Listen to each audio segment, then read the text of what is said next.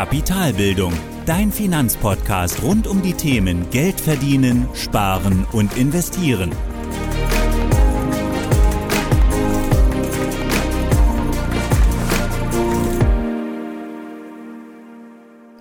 Hallo und willkommen zur zweiten Folge meines Podcasts. Heute geht es um den Wirtschaftskreislauf und damit dann auch um die Frage, wie die Akteure in einer Wirtschaft in Verbindung zueinander stehen. Diese Verbindung innerhalb der Wirtschaft drückt sich unter anderem durch den Zu- und Abfluss von Geld aus, also durch die Geldströme in der Wirtschaft. Daher geht es also auch genauer gesagt um die Frage, wie zirkuliert unser Geld in der Wirtschaft und wie kommen wir dann ganz allgemein gesehen vom Geldverdienen zum Sparen, zum Investieren. Also was passiert mit unserem Geld im System Wirtschaft?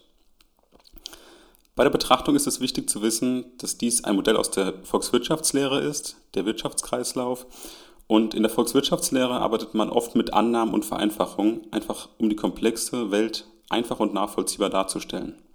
Genau deshalb finde ich die Modelle und auch die Theorien der Volkswirtschaftslehre aber auch einfach so interessant und durchaus brauchbar.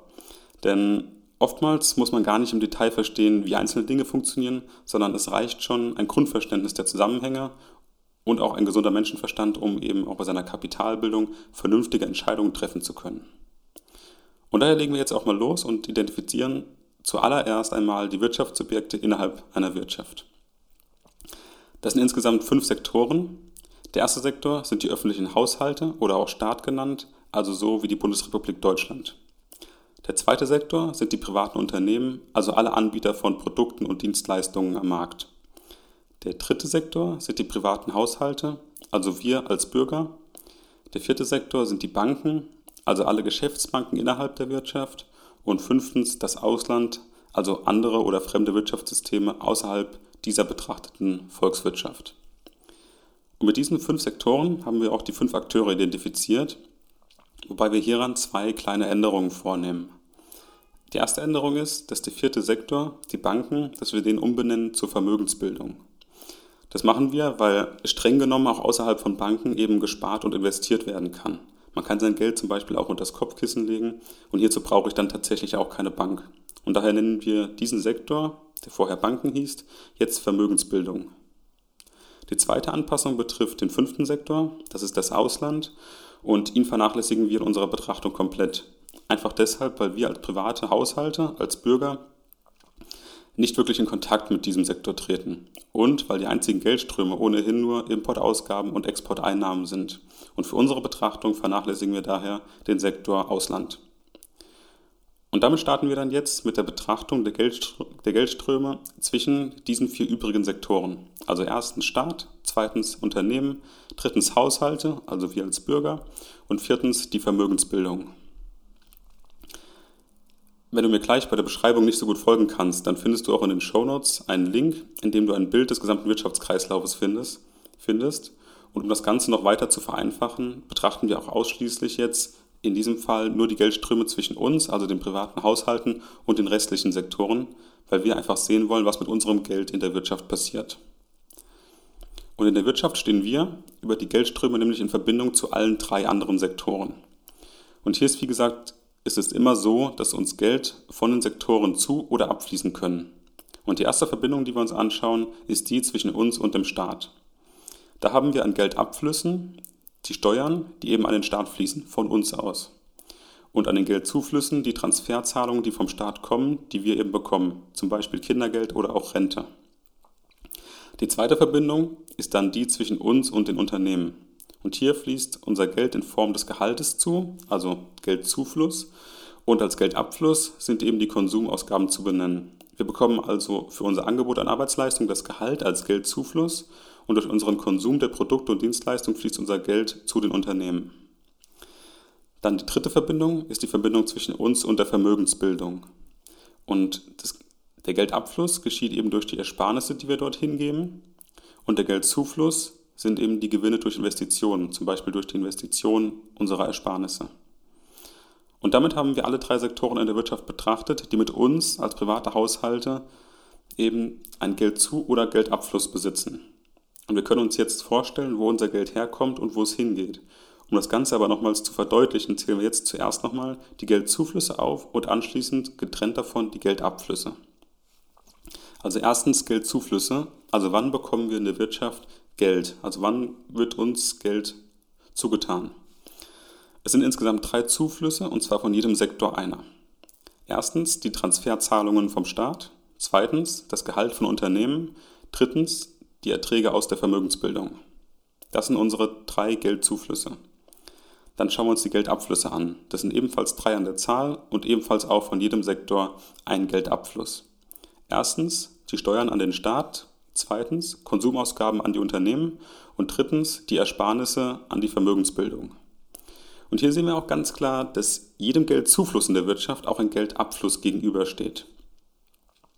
Und natürlich ist das, Modell, ist das Modell stark vereinfacht, wie schon gesagt, aber wir können hier auch die drei Bereiche der Kapitalbildung finden, nämlich das Verdienen von Geld durch das gezahlte Gehalt vom Unternehmen und die Transferzahlungen vom Staat, das Sparen beim Geldabfluss an die Vermögensbildung und das Investieren durch die Beteiligung, durch die Beteiligung an Unternehmen über den Sektor Vermögensbildung. Und durch die Investitionen ergeben sich ebenfalls Einnahmen, die, aus, die dann eben aus den Erträgen resultieren. Und damit schließt sich auch der Kreislauf aus unserer Sicht in der Wirtschaft, unser Geldkreislauf.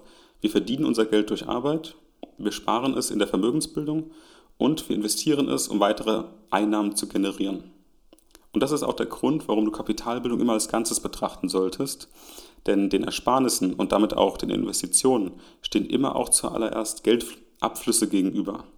Und du musst entscheiden, wie viel du beispielsweise an Konsumausgaben abfließen lässt. Denn je, weniger, denn je weniger du für Konsum ausgibst, desto mehr kannst du sparen und daher auch investieren und anschließend auch an Einkünften dazugewinnen. Kapitalbildung mit seinen drei Bereichen Verdienen, Sparen und Investieren ist eben auch ein Kreislauf. Und du kannst an allen drei Hebeln eben auch ein bisschen herumstellen, um eben deinen Vermögensaufbau insgesamt, deine Kapitalbildung voranzutreiben. Es bringt also auch was mehr zu verdienen, es bringt was mehr zu sparen und dadurch eben auch mehr zu investieren, um dann wieder mehr zu verdienen. Und so schließt sich eben der Kreislauf der Kapitalbildung und aus diesem Grund solltest du auch Kapitalbildung mit den drei Bereichen als Ganzes sehen. Und damit möchte ich dann die heutige Folge nochmal kurz zusammenfassen. Was haben wir zuerst gemacht? Wir haben uns zuerst die fünf Sektoren der Wirtschaft betrachtet oder angeschaut. Der Staat, die Unternehmen, die Haushalte, die Banken und das Ausland. Und hier haben wir noch zwei Anpassungen vorgenommen, nämlich die Banken in den Sektor Vermögensbildung umbenannt und den Sektor Ausland ausgeklammert. Anschließend haben wir dann die Geldzu- und Abflüsse von uns, also den privaten Haushalten, zu allen anderen Sektoren betrachtet. Dabei ist aufgefallen, dass die Geldzuflüsse, das sind die Transferzahlungen vom Staat, das Gehalt vom Unternehmen, Erträge aus der Vermögensbildung, das sind unsere drei Geldzuflüsse. Und die drei Geldabflüsse, das sind die Steuern an den Staat, die Konsumausgaben an die Unternehmen und drittens dann Ersparnisse an die Vermögensbildung. Und mit dieser Betrachtung sind wir dann zu den folgenden Erkenntnissen gekommen. Erstens, wir sind mit jedem anderen Sektor der Wirtschaft durch Geld verbunden. Zweitens, jedem Geldzufluss steht immer auch ein Geldabfluss gegenüber. Drittens, Konsumausgaben stehen in direkter Konkurrenz zu den Ersparnissen. Also du kannst entweder dein Geld sparen also an die Vermögensbildung geben, oder aber dein Geld ausgeben für die Konsumausgaben an die Unternehmen. Und die beiden Geldströme oder Geldabflüsse stehen immer in Konkurrenz zueinander. Das war unsere dritte Erkenntnis. Die vierte Erkenntnis ist, so wie die Wirtschaft ist auch deine Kapitalbildung ein Kreislauf. Also du verdienst dein Geld, du sparst es, du investierst es und daraus ergeben sich wiederum neue Einnahmen. Und deshalb solltest du zum Vermögensaufbau nicht nur die Investition betrachten, sondern eben auch deine Einnahmen, zum Beispiel das Gehalt aus Erträgen aus Investitionen und auch die Ersparnisse, die eben unmittelbar mit dem Konsum konkurrieren. Und damit hast du neben der richtigen Investition auch die Möglichkeit, mehr zu verdienen, mehr zu sparen. Und dadurch bildet sich auch deine erfolgreiche Kapitalbildung, eben indem du mehr Geld verdienst, mehr Geld sparst, also zur Seite legen kannst und dadurch auch mehr Geld investieren kannst und wiederum mehr Einkünfte hast. Und deshalb solltest du, oder aus diesem Grund solltest du auch Kapitalbildung mit den drei Bereichen Verdienen, Sparen und Investieren als Ganzes betrachten. Ich hoffe, die Folge war wieder interessant für dich und du konntest etwas mitnehmen. Ich bedanke mich fürs Zuhören und hoffe, wir hören uns das nächste Mal. Das war die heutige Podcast-Folge von Kapitalbildung. Alle wichtigen Links und Infos findest du in den Show Notes. Hast du Lust auf noch mehr hilfreiches Finanzwissen? Dann folge Kapitalbildung auf Facebook und Instagram oder besuche die Website www.kapitalbildung.org.